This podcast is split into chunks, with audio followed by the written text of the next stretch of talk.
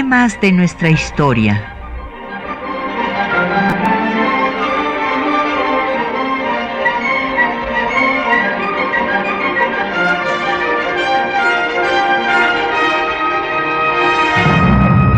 Un espacio que difunde el conocimiento del pasado para comprender nuestro presente. Programa a cargo de la maestra Patricia Galeana.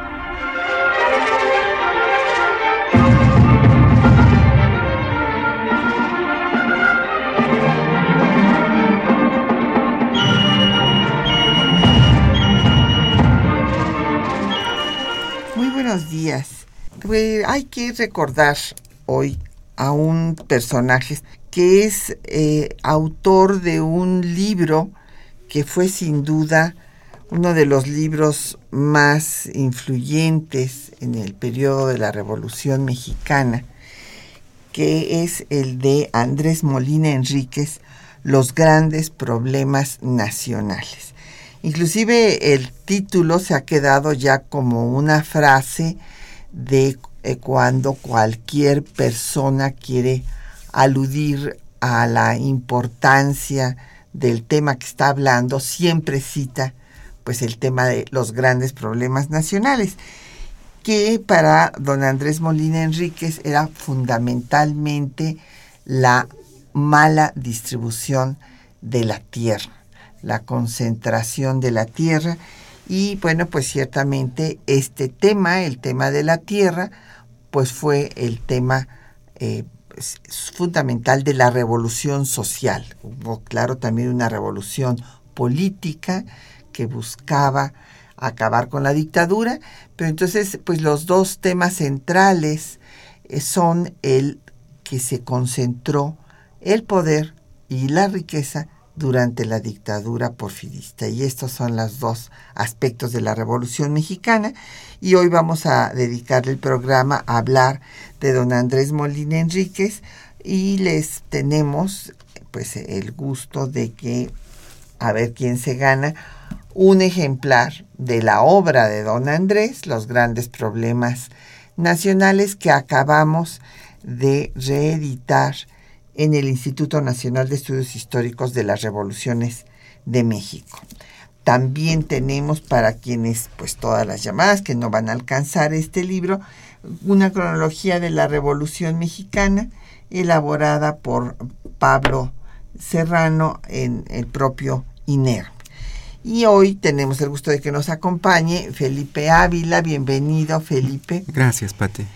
Es eh, para nosotros muy bueno que nos acompañe él porque Felipe, como ustedes saben, es investigador, el doctor Ávila del Instituto de Investigaciones Históricas, ahora está en el, en el INER, eh, con una, está prestado del instituto, ¿verdad? estamos prestados de, de la UNAM, Felipe. Así es. Y este, él se ha dedicado a estudiar pues a la Revolución Mexicana y en particular al zapatismo, que pues justamente es el movimiento que pone, igual que lo hiciera Molina Enríquez, en el centro del movimiento revolucionario el reparto agrario, el reparto de la tierra.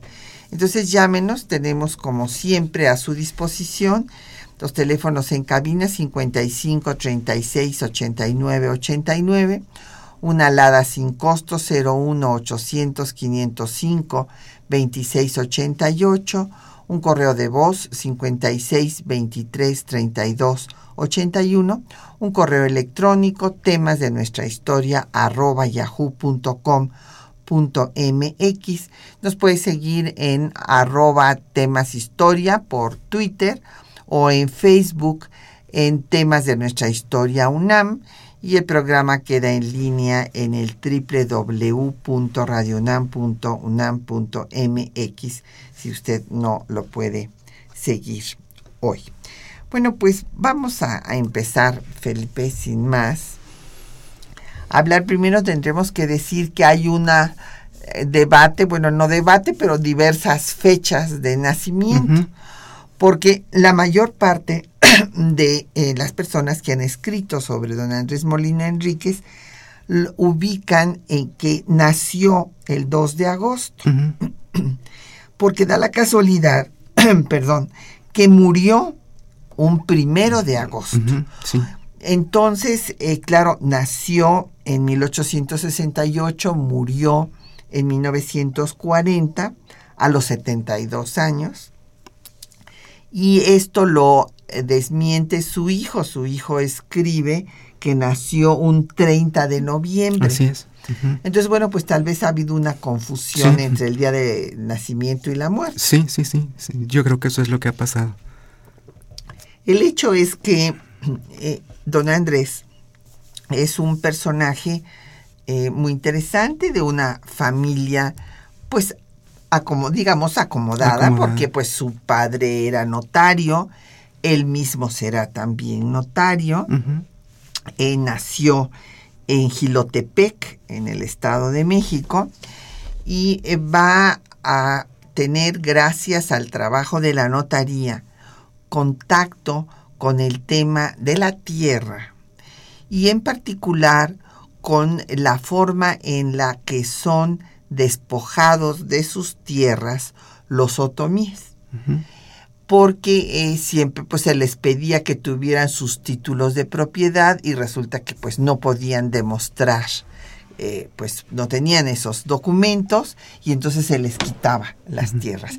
Y este esto lo llevó a enterarse a bueno a interesarse en el tema de la tierra y a trabajar pues en el derecho agrario y yo quisiera eh, comentarles a nuestros radioescuchas que este tema de la tenencia de la tierra y de los títulos de propiedad todavía me tocó vivirlo a mí en los seis años que estuve en Lecumberri, ya ahora que no es cárcel, sino Archivo General de la Nación.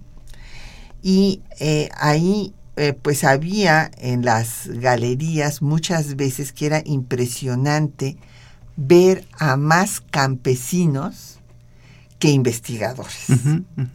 Ahí estaban los campesinos que no se quitaban su sombrero para, estar estudiando ahí, buscando los documentos en las galerías. Y pues eh, tengo las unas listas, no sé si te he contado que las tengo en una caja fuerte. Tengo las listas de de, pues de 12 años de, de dos archivos, el archivo de relaciones y el Archivo General de la Nación, donde eh, puedo eh, pues decirles quién investigaba y quién nunca investigó, quién jamás en su vida se paró de, historiadores supuestamente colegas consagrados que jamás hicieron una investigación en un archivo. En cambio había muchos más campesinos, o sea, todavía hasta pues años recientes y eh, esto del problema de la tener los títulos de propiedad escritos, pues era muy difícil para estos pueblos que muchas veces buscaban títulos desde la época colonial. para poder demostrar que esas eran sus tierras y que no se las quitaran. Esto fue lo que llevó seguramente a don Andrés pues a esos trabajos. Empezó pues desde 1897 en plena etapa porfirista a escribir sobre estos temas el Evangelio de una nueva reforma, fue uno de sus primeros trabajos. Y bueno, hay que decir también que se formó nada menos que en el Instituto Científico y Literario en el Estado de México, que fuera un instituto que, tiene una gran tradición desde el siglo XIX, desde Gómez Farías, desde Valentín Gómez Farías, después ahí eh, Ignacio Ramírez, el nigromante, promueve que se den becas a los indígenas y es así como estudia Ignacio Manuel Altamirano, que va a ser maestro de don Andrés. también hay autores que afirman que Ignacio Ramírez también fue su maestro, pues en su última etapa, pues antes, antes de morir. Entonces, imagínense ustedes qué maestros. Sí, sí, sin duda.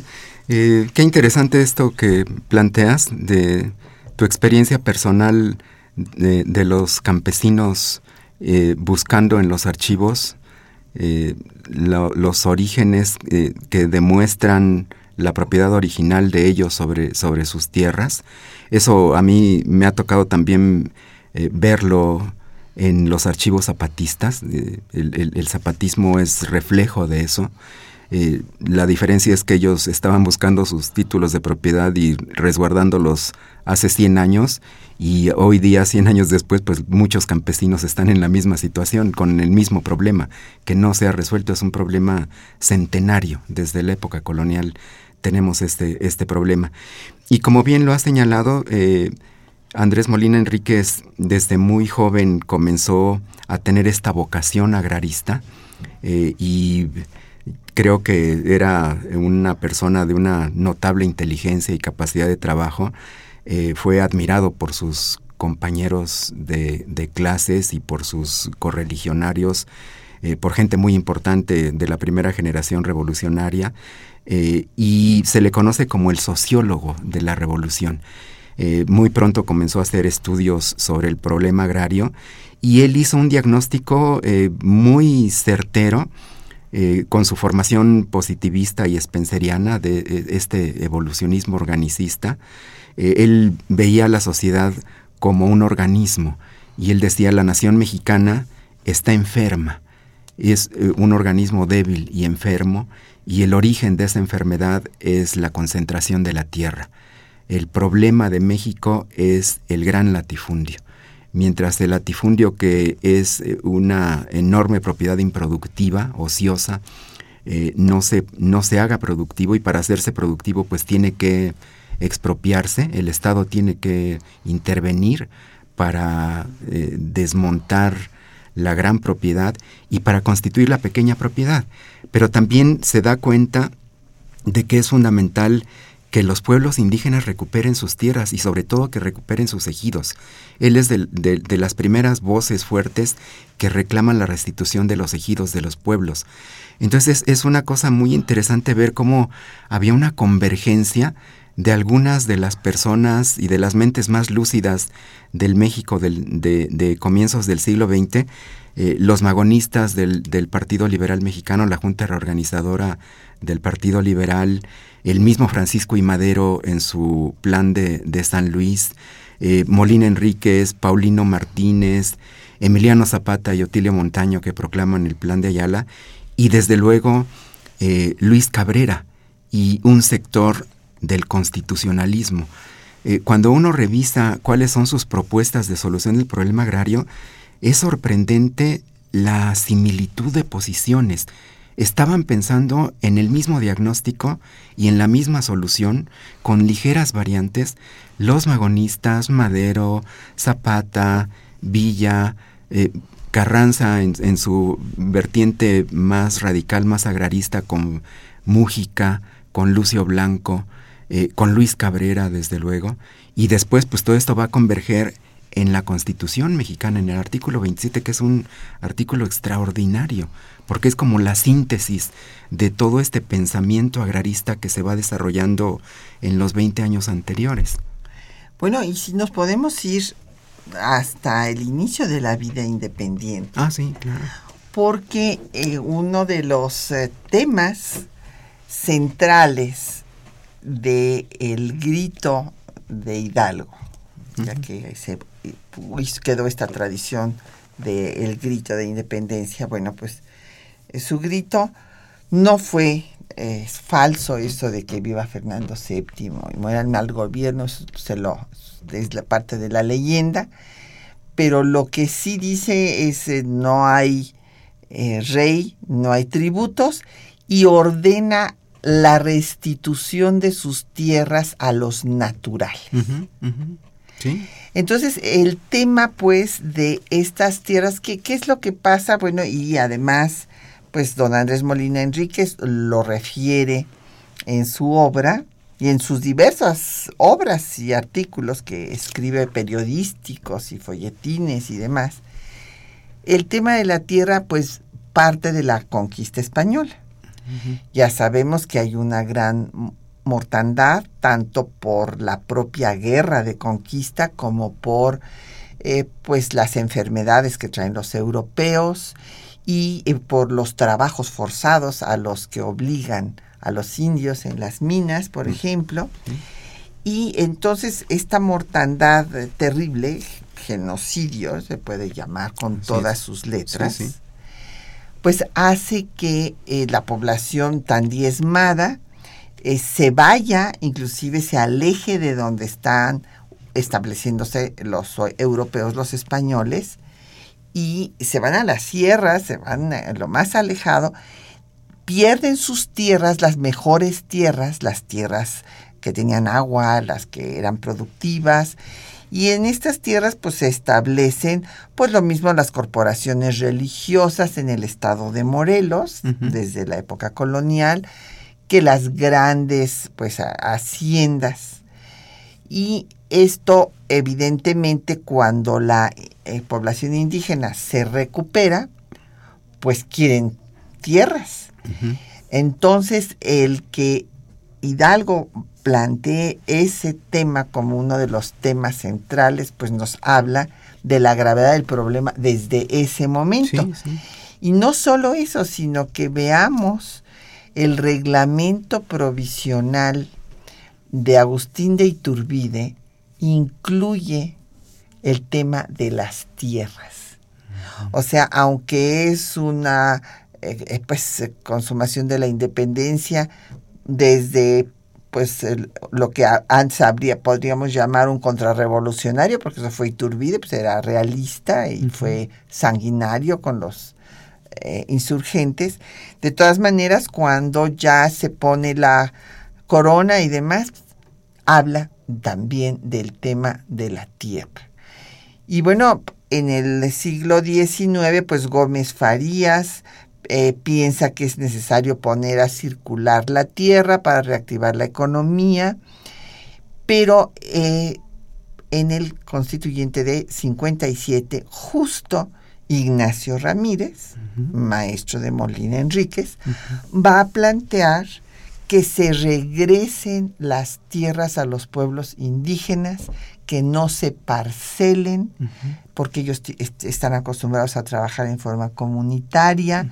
Y bueno, pues estos eh, representantes del liberalismo social, además de eh, Ramírez, el nigromante, Ponciano Arriaga, Isidoro Olvera, José María Castillo Velasco, dejan sendos votos particulares hablando de la necesidad de repartir la tierra.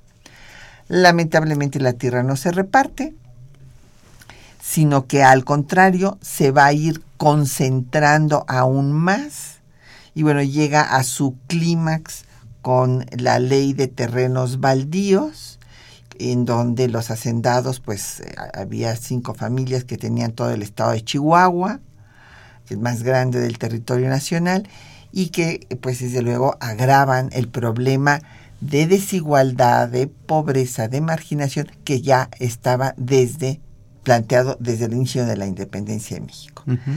Vamos a escuchar un poco de música, vamos a escuchar a Amparo Ochoa con El Barzón.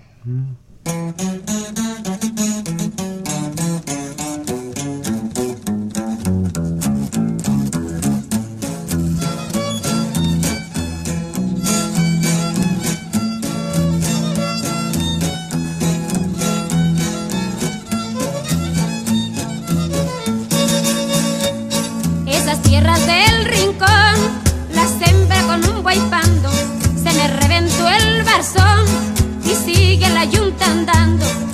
llegué a media tierra, el arado iba enterrado, se enterró hasta la telera, el timón se deshojó, el yugo se iba panteando, el barzón iba rozando, el sembrador me iba hablando, yo le dije al sembrador, no me hablé cuando andiarando, se me reventó el barzón y sigue la yunta andando. Cuando acabe de piscar, Vino el rico y lo partió.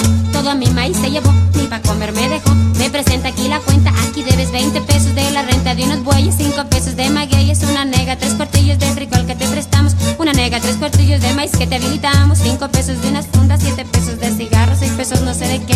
Pero todo está en la cuenta, más de los 20 reales que sacaste de la tienda. Con todo lo más que te toca, no le pagas a la hacienda, pero cuentas con mi tierra para seguirla sembrando. Ahora vete a trabajar, pa' que sigas abonando. Nomás me quedé pensando, sacudiendo mi cobija, haciendo un cigarro de hoja, que patrón tan sinvergüenza, y más se llevó para su maldita troje.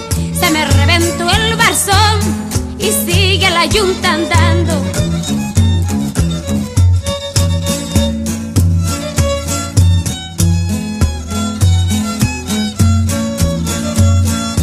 Bueno, pues ahí tienen ustedes esta eh, excepcional voz de Amparo Ochoa y luego les tenemos otra también muy, muy buena.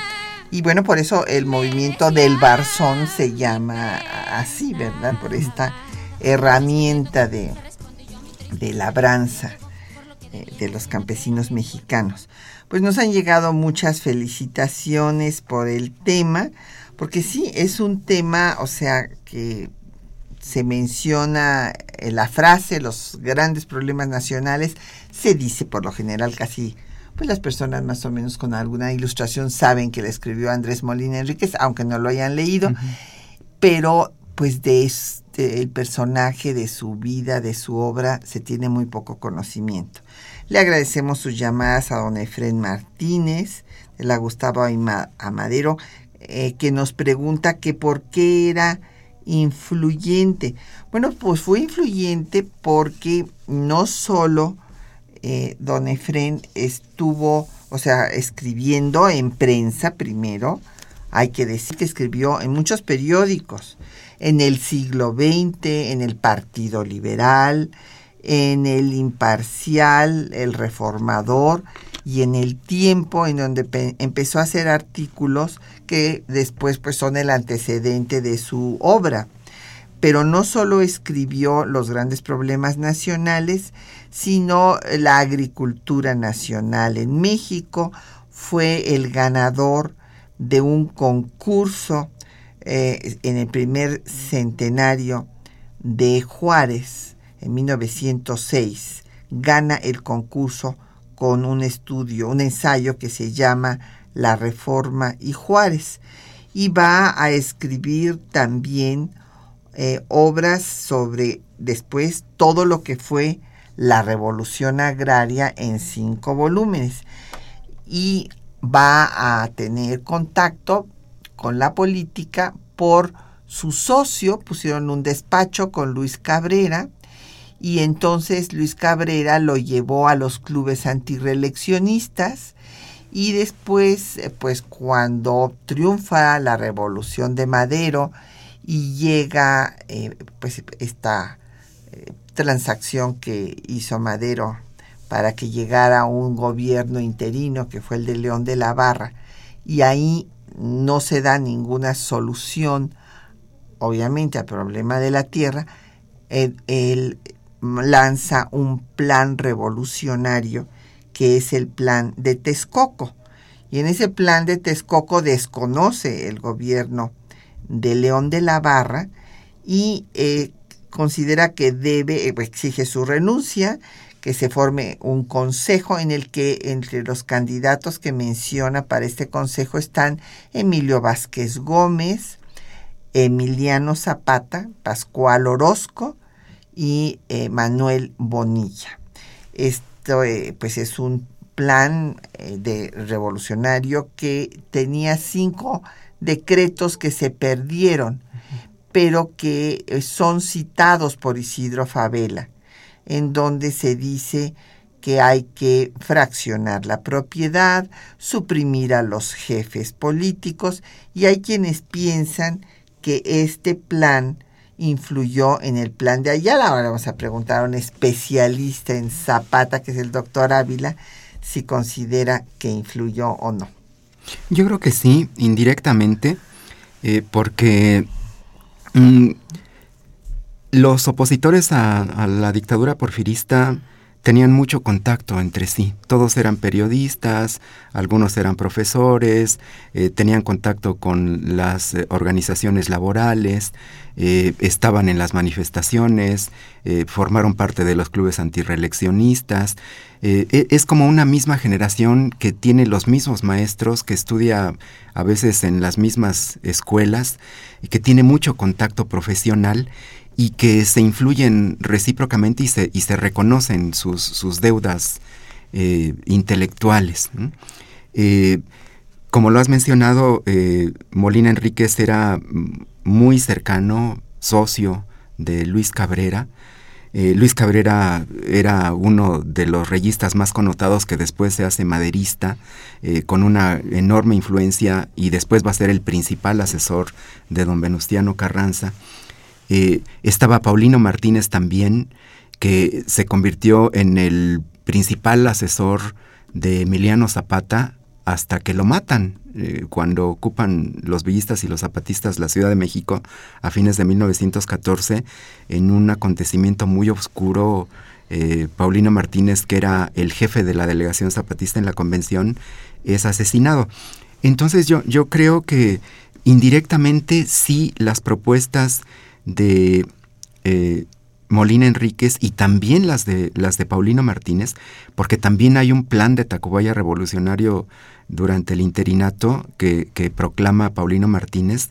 Creo que sí eh, son, junto con el artículo tercero del plan de San Luis de Madero, el antecedente inmediato del plan de Ayala Zapatista, igual que el programa del Partido Liberal. Creo que estas son las cuatro fuentes principales en las que abreva Otilio Montaño para redactar el plan de Ayala, que además tiene una originalidad, porque no se limita a repetir las propuestas de, estas cuatro fuentes, sino que le da un sesgo muy especial eh, que responde pues a la realidad de los campesinos morelenses, en, buena medida campesinos indígenas comunitarios. Eh, el, plan de Ayala va un poquito más allá porque tiene esta orientación indígena campesina comunalista, eh, que, que, sí marca una diferencia con el eh, plan de San Luis de Madero eh, y, con lo que plantea Molina Enríquez, que ellos están más por desarrollar la pequeña propiedad. El, plan de Ayala de Zapata es, es más comunalista, más comunitario. Creo que esa es la diferencia. Sí, claro. Bueno, es que hay que pensar que Madero, pues era norteño. Entonces es muy diferente la visión de los del norte que los del sur, porque allá tienen más influencia de Estados Unidos en cuanto a la pequeña propiedad, los ranchos, cada quien tenga su rancho y ya. Y eh, pues les parece, en este sentido, poco productiva la eh, tierra en comunidad, trabajada por una comunidad. Eh, costó mucho trabajo que entendieran esa diferencia, que no se entendió, por ejemplo, en el siglo XIX más que por unos eh, visionarios que eran indígenas, como Ignacio Ramírez. Ignacio Ramírez, siendo indígena, sí entendía el asunto, por eso parcelas, quería que si siguieran eh, pues con las tierras en comunidad, comunales, y eh, bueno, tuvo el apoyo, no obstante, digo, de, Arriaga, de, de Isidoro Olvera y de Castillo Velasco, pero pues la mayoría pensaban, eh, como el liberalismo europeo, que esa forma de propiedad comunitaria era primitiva, poco productiva, y que los individuos iban a producir más si era de ellos. Eh, a, título personal eh, esa tierra, ¿no? Y bueno, pues por eso es que en el plan de San Luis no, no hay esta perspectiva indígena, de agrarismo indígena, ¿no? Y tampoco Molina Enríquez, pues esa es la razón por la cual en, eh, su propuesta, en realidad su propuesta para el artículo 27 es rechazada. Sí, sí, la hizo en términos muy académicos. Pastor Rue, que era el presidente de esa comisión encargada de redactar el 27, igual que el 123, eh, le encargó que hiciera el primer borrador a, don Andrés y no les pareció adecuado, se les hacía muy confuso, muy poco claro, muy largo, muy académico y se pusieron a redactar uno nuevo. Ahí también participó don Andrés, pero, pero ya lo, que se reconoce finalmente como su principal contribución, además de todas estas ideas que influyeron, es eh, la exposición de motivos del, artículo 27. Esa sí la redactó Andrés Manuel Molina Enríquez. Y, el mismo Pastor Rue da testimonio de, ello. Claro. Y bueno, lo que también eh, eh, tú decías, que esto me parece una observación muy importante de su obra, Los grandes problemas nacionales, que sí ve a la sociedad como una sociedad enferma y habla del país como un gigante con pies de barro, que no tiene instituciones fuertes, o sea, tiene un problema estructural. No hay que recordar que esta obra, Los grandes problemas nacionales, la escribe en 1909, en plena etapa porfirista todavía, y bueno, pues desde luego es muy atacado por ella. No tiene el impacto que va a tener la sucesión presidencial en 1910 de Madero. Tal vez también porque no tuvo la táctica eh, de Madero de que antes de que la recogiera el dictador, eh, que mandara quitar toda la obra, él la distribuyó a todos los líderes de opinión en todo el país y se la mandó al propio Porfirio Díaz. O sea, a lo mejor a don Andrés le faltó un buen sistema de distribución. Pues sí, y los recursos monetarios. Y los recursos para hacerlo, pues porque Madero sí, las, sí los tuvo, ¿no? Pues vamos a hacer una pausa para escuchar ahora los textos eh, que les seleccionamos donde podrán ustedes oír cómo pues ataca a, eh, la dictadura porfirista, los hacendados, eh, parte del plan de Texcoco, es invitado después por Venustiano Carranza para la Comisión Nacional Agraria y eh, pues de donde sale la ley agraria de enero de 1915 y que y ya después, pues como ya oímos, es asesor de eh, los redactores, los constituyentes que hacen el artículo 27 de la Constitución que nos rige. Eh, vamos a escuchar también las palabras de Luis Cabrera, justamente eh, cuando muere don Andrés, primero de agosto de 1940, haciendo un reconocimiento de cómo dice, fue para la revolución lo que Mora fue para la reforma y que debe ser reconocido como un pensador eh, precursor de la revolución mexicana.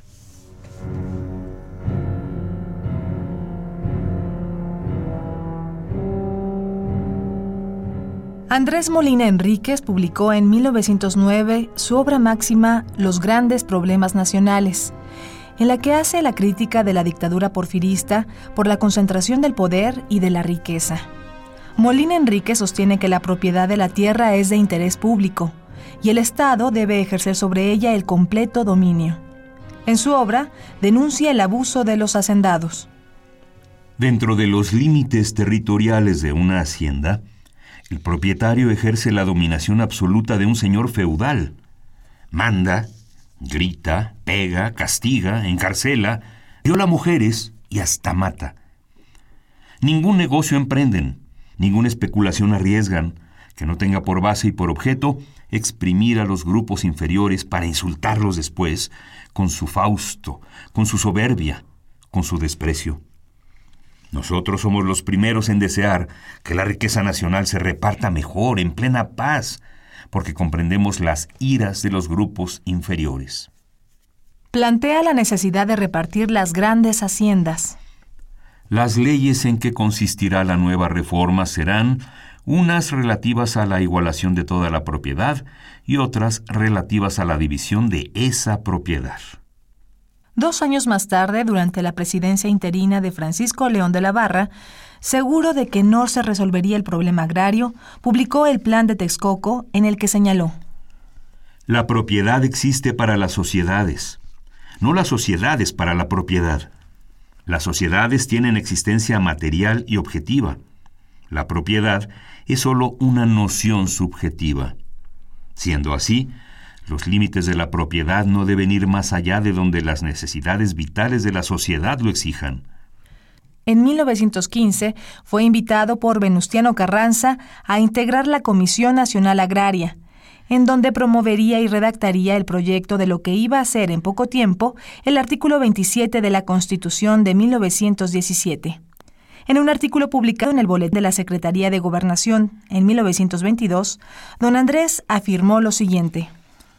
De todos los artículos que contiene la Constitución de Querétaro, seguramente el más importante es el artículo 27, ya que resume y condensa todos los principios jurídicos que deben presidir la realización práctica de las aspiraciones populares que han determinado la serie de revoluciones interiores que comenzaron con el Plan de San Luis.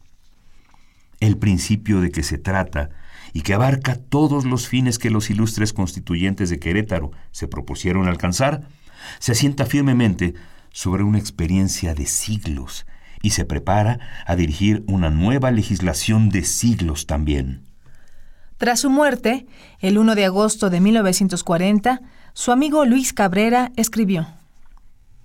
El licenciado Molina Enríquez, por supuesto, no fue un caudillo y por consiguiente no podrá tener un monumento fastuoso con celebraciones anuales. Fue principalmente un pensador y como tal, justo es que tenga su monumento en las páginas de la historia, que no por ser impalpable dejará de ser más perenne que el bronce.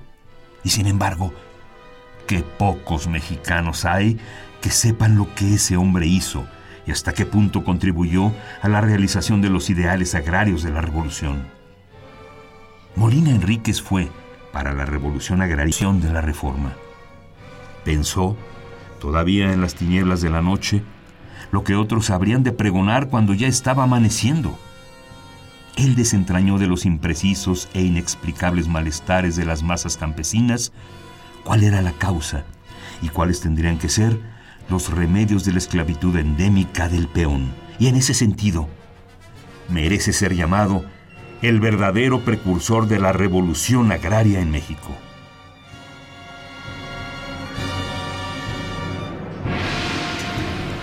Bueno, pues ahí tienen ustedes eh, los textos y nos han llegado varias, eh, sobre todo comentarios y también alguna pregunta.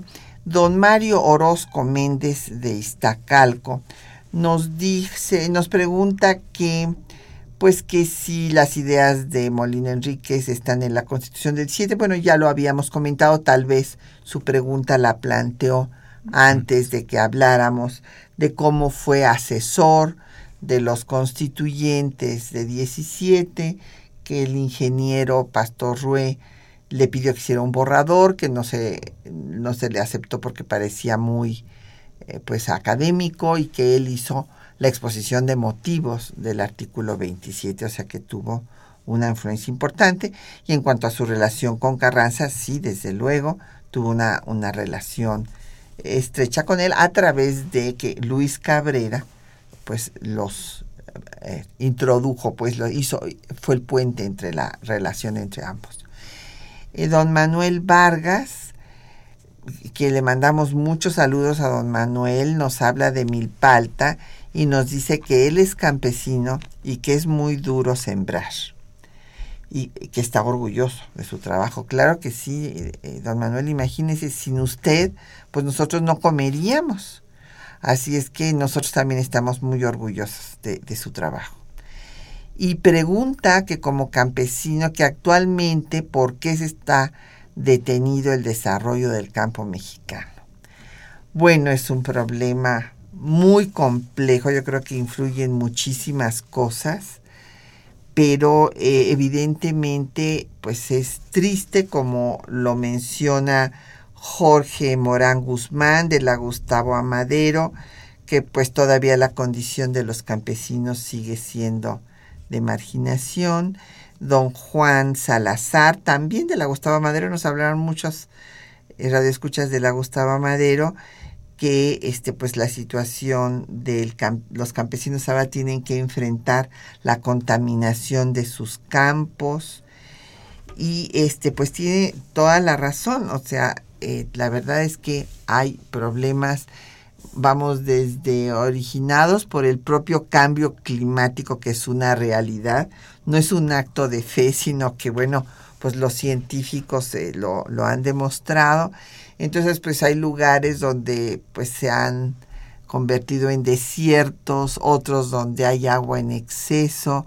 Entonces, esto que también lo estudia Andrés Molina Enrique, lo primero que estudia son las condiciones de nuestro territorio, que sí tienen estas diferencias, lugares en donde pues se inunda la cosecha y lugares en donde nomás no hay agua para que eh, pueda fructificar. Y pues hay eh, desde luego muchos otros problemas que siguen enfrentando ahora, como nos dicen también, el tema de la contaminación de las tierras. Sí, yo creo que el, problema del campo es uno de los grandes problemas nacionales todavía que, no hemos podido resolver, eh, porque es, es, muy complejo. Eh, si bien la Revolución Mexicana hizo una de las más importantes y profundas reformas agrarias eh, en todo el mundo, porque repartió más de la mitad del territorio nacional y las, mejores tierras quedaron en manos de las comunidades campesinas e indígenas, de los comuneros, de los ejidatarios. Eh, durante el gobierno de Lázaro Cárdenas, pues fue muy importante la reforma agraria que emprendió y todavía durante los siguientes gobiernos se siguió haciendo hasta que llegó un momento en que pues ya no había tierra que repartir. El problema es que la población mexicana y la población campesina pues siguieron creciendo mucho. Entonces todos los que obtuvieron tierra en el siglo XX, al tener hijos, al tener nietos, a ellos ya no les alcanzó la tierra, ya, ya el pedazo que les había tocado ya no era suficiente para, para mantenerlos con un nivel de vida digno como el que merecen. Y por eso es que desde mediados del siglo pasado, pues la, la migración del campo a la ciudad ha sido indetenible, y no, no solamente a las ciudades, sino pues a los Estados Unidos. Hay millones de campesinos que han dejado sus tierras porque ya no podían vivir de ellas y que han tenido que ir a trabajar de otra cosa en las ciudades y en los Estados Unidos. Eh, el campo se ha ido eh, quedando sin, sin trabajadores porque hay muchos pueblos que son de, de, viejos y de mujeres y de niños, porque los hombres jóvenes se fueron buscando mejores oportunidades. En buena medida la población campesina mexicana es una población de, edad ya mayor, eh, eh, en, donde es muy difícil poder poder trabajar. Y además pues está lo que siempre se ha señalado desde Molina Enríquez, la falta de crédito, la falta de obras de irrigación, la falta de canales de comercialización, eh, la presencia de los intermediarios conocidos como coyotes, que son quienes le compran muy barata la cosecha y que se la venden a las grandes corporaciones, eh, muchas de ellas transnacionales, eh, los apoyos insuficientes, en fin, e, es, una problemática muy compleja que no, no hemos podido resolver todavía. Sí, lamentablemente, y que, bueno, pues tiene eh, sumido en la pobreza a los campesinos que siguen siendo mayoritariamente indígenas. Aquí hay un, un tema que eh, llama la atención de don Andrés Molina Enríquez en sus grandes problemas nacionales, que él se centra en hablar en particular siempre de los mestizos, no habla de los indios. O sea, él eh, pues está influenciado seguramente con estas ideas de la raza cósmica de Vasconcelos, eh, de, que tratan en realidad de borrar al indígena. Eh, eh, bueno, pues esta idea que nos la han presentado y mi maestro Leopoldo Sea, a lo mejor me regañaría si este me escuchara lo que estoy diciendo, pero es la realidad, o sea, la raza cósmica es desaparecer a los indígenas. Es este crisol de todas las razas. Bueno, desde luego que estamos de acuerdo con el mestizaje, pero hay que reconocer la cantidad de, de comunidades puramente indígenas que siguen siendo mayoritariamente nuestros campesinos. Sí, sí, más de 11 millones son indígenas de raza pura todavía hoy. Así es. Y tenemos 68 eh, diferentes variantes de lenguas indígenas en nuestro país. Y esto pues eh, no lo ve así a, pesar de haber estudiado en el Instituto Literario, en donde estuvieron pues indígenas como Ignacio Ramírez y este, Ignacio Manuel Altamirano, Andrés Molina Enríquez en ese sentido pues sí piensa en el mestizo. Él considera que pues los mexicanos somos todos mestizos y que la élite, digamos, de los mexicanos pues son los criollos, todavía los sigue llamando criollos, criollos terratenientes, que son estos eh, latifundistas, pues que tienen, eh, eh, se portan como señores feudales y este, abusan de los campesinos. quisiera yo también señalar que, bueno, don Andrés, después de ser asesor del constituyente, pues va a ser secretario de gobierno, se va a su, a su tierra en el Estado de México, colabora con la Constitución Estatal y va a escribir cinco volúmenes sobre la revolución agraria en México eh, de 1910 a 1920.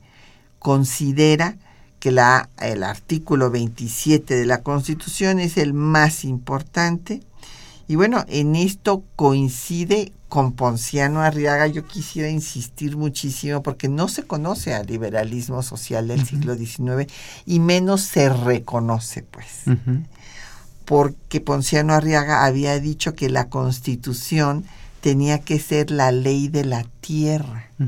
Imagínense hasta qué punto le estaba dando importancia a lo mismo que, que don Andrés. Entonces, pues vamos a escuchar eh, una, canción muy triste, que es la de Jacinto Zenobio, con el grupo Sanampay, eh, con la voz de Guadalupe Pineda, que refiere pues la tragedia de los campesinos y cuando es todavía más trágica su vida, es cuando vienen, como dice la canción, al infierno de la ciudad.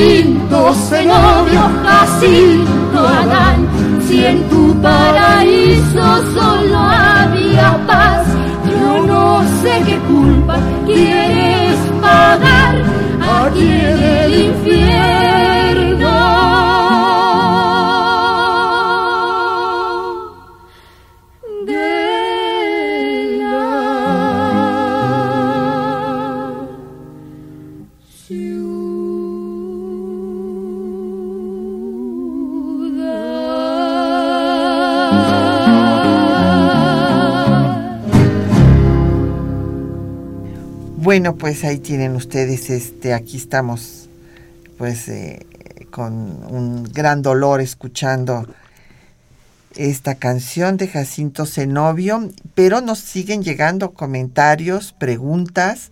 Don Javier Guerra de Benito Juárez eh, pregunta que qué ha impedido que se le entregue sus a los pueblos originarios las tierras.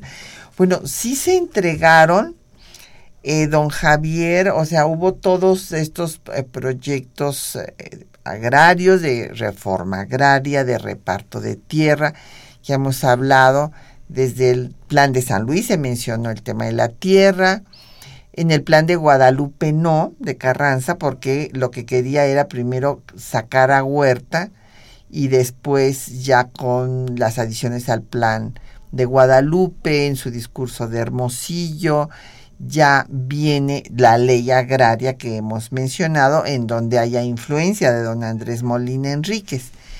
Y bueno, pues están el plan de Texcoco de don Andrés, eh, los planes de otros zapatistas y el plan pues mayor, el plan de Ayala. Y cuando viene ya la constitución, que se incorpora el artículo 27, pues van a empezar, habían empezado desde antes de este artículo los repartos de tierras. Las primeras tierras que se repartieron fueron las de el sobrino de Porfirio Díaz. Sí, sí, la hacienda de las Borregas en Tamaulipas, el primer reparto agrario de- del movimiento constitucionalista lo hicieron Lucio Blanco y Francisco J. Mújica en 1913. ¿sí? Y después, eh, en el gobierno de Carranza, el gobierno de Obregón, de Calles, hubo primero una, eh, pues un departamento agrario. Y en realidad, pues eh, todo se quería, pues era, se llevaba con lentitud el asunto porque pues era muy complicado y además tenían unos problemas políticos ahí eh, que no hicieron posible que hubiera el reparto que sí dio ya después el general Lázaro Cárdenas. Sí, y después continuó todavía la reforma agraria, los gobiernos que siguieron a- al gobierno de Lázaro Cárdenas también siguieron eh, repartiendo tierras a las comunidades, a los núcleos agrarios, eh, hasta eh, el gobierno de Gustavo Díaz Ordaz. Fue, fue el gobierno en donde todavía se, se repartieron eh, cientos de miles de hectáreas de manera significativa. Después ya con las crisis económicas y con el cambio de, de modelo económico, con el establecimiento del neoliberalismo, se dio por concluida la reforma agraria. Eh, y después de los años 80 del siglo pasado, lo que se ha venido haciendo es tratar de regularizar la propiedad. Ya, ya no repartir más tierra porque eh, parten del supuesto de que ya no hay tierra que repartir eh, y que lo que hay que hacer es regularizar la propiedad para que todos tengan eh, sus eh, documentos legales en orden. Se estableció en el gobierno de, de el presidente Cedillo lo que se llamó el programa Procede, que, es, es este programa para regularizar la propiedad agraria en toda la República. Y bueno, eh, se ha venido dando seguimiento a, estos casos, pero de manera insuficiente, porque pues hay eh, litigios agrarios que tienen decenas de años que no se han resuelto todavía, eh, aún hoy día. Hasta el, hasta el tiempo presente, claro. Uh -huh. Y esto justamente es eh, lo que nos comentaba y preguntaba al mismo tiempo doña Elizabeth Solórzano de Catepec, porque ella eh, recuerda que todavía en los gobiernos de Salinas y Cedillo había notas de que se habían repartido tierras. Yo creo que más bien las notas eran de que se habían regularizado los títulos de propiedad de, de esas tierras. Y nos pregunta que si hubo contacto entre los zapatistas y don Andrés Molina Enrique. Sí, sí hubo contacto, inclusive con Paulino Martínez en particular. Sí, y, con Luis Cabrera también. Luis Cabrera se acercó a los zapatistas tratando de unificarse. Eh, y bueno, pues ahí sí eh, el zapatismo puso por condición que primero tenía que renunciar don Venustiano Carranza y pues ahí ya no hubo arreglo posible. Ya no, porque bueno, pues este, eh, este era, era muy curioso, ¿no? Porque Zapata y Villa querían que renunciara Carranza, pero y ellos tampoco renunciaron. O sea, todo mundo ahí, bueno, y por eso es que vino la guerra entre este convencionistas y constitucionalistas. Y eh, don Jesús Ríos eh, nos dice que qué importancia tiene Molina Enríquez en la construcción, en la, no entiendo, no es en la construcción para México del siglo, para el siglo XX, a el discurso de la mestizofilia. Bueno, sí, este, esto viene desde Vasconcelos y era pues una idea que se tenía eh, desde el siglo XIX, hay que recordar que hubo muchos proyectos al inicio de la vida independiente de colonización se quería traer colonos, colonos europeos, por dos razones. Una, para que se poblaran las grandes porciones de tierras al norte del país, precisamente para que no cayeran en manos de Estados Unidos como finalmente cayeron. Y por otra parte, porque querían que hubiera este mestizaje y siempre se consideró que de esta mezcla de razas era de donde eh, pues surgiría más la fortaleza de la nación mexicana. Y bueno, pues hay que recordar que en efecto, pues la, el mestizaje eh, racial, el intercambio cultural siempre ha sido enriquecedor, ciertamente pero lo que tenemos que reconocer también es que hay muchos grupos que no se han mestizado. También pues ya casi se nos acaba el tiempo, pero les queremos dar las gracias a, Harza Devi, le mandamos muchos saludos. Eh, dice que hay que leer, esta obra sigue vigente, sí hay que leer los grandes problemas nacionales. Don Daniel eh, Gutiérrez Ramírez de Polanco, Muchísimas gracias. Propone que se extienda el programa. Imagínese, don Daniel, gracias. Pues ahí dígale usted al director de la, de la radio, hmm. eh, de Radio UNAM. Martín Catalán de Zahualcoyot, muchísimas gracias por sus saludos. Lo mismo a Jeremías por Twitter.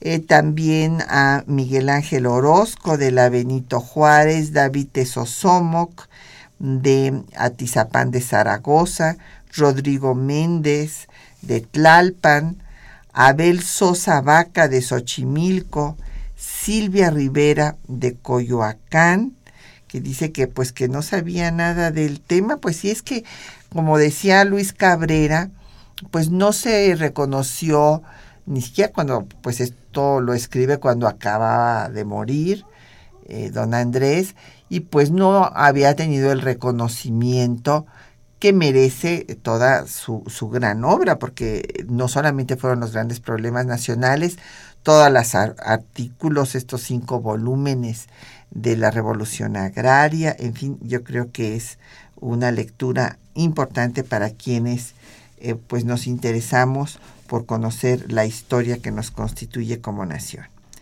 Eh, Rafael Aranguren de la Miguel Hidalgo también nos mandó saludar y bueno pues ya nos tenemos que despedir.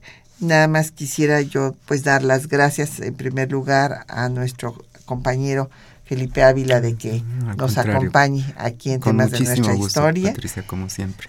Y a, nuestros compañeros que hacen posible el programa, Juan Estac y María Sandoval en la lectura de los textos, Socorro Montes en el control de audio, Quetzalín Becerril en la producción, Erlinda Franco en los teléfonos con el apoyo de don Felipe Guerra y Patricia Galeana. Se despide. Hasta dentro de ocho días.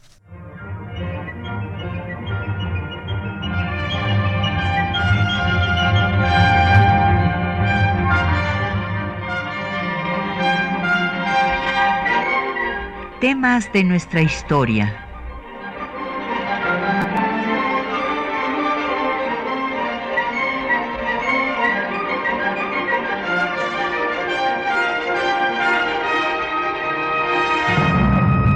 un espacio que difunde el conocimiento del pasado para comprender nuestro presente.